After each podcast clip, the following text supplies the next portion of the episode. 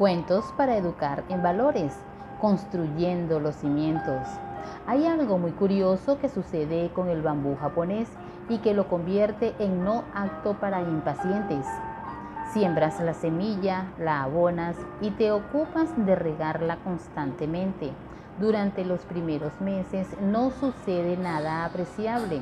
En realidad no pasa nada durante los siguientes siete años, hasta el punto de que un cultivador inexperto pensaría que las semillas eran estériles.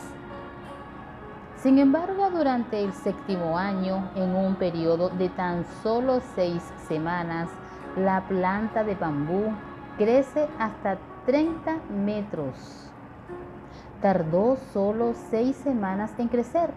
No, la verdad es que se tomó siete años y seis semanas en desarrollarse.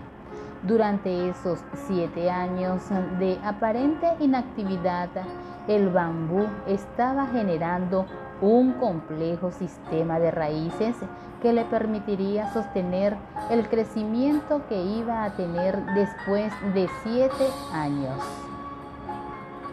Comenta qué enseñanza o moraleja te dejó este cuento de Laureano Benítez, narrado y publicado en podcast Violeta Esqueda.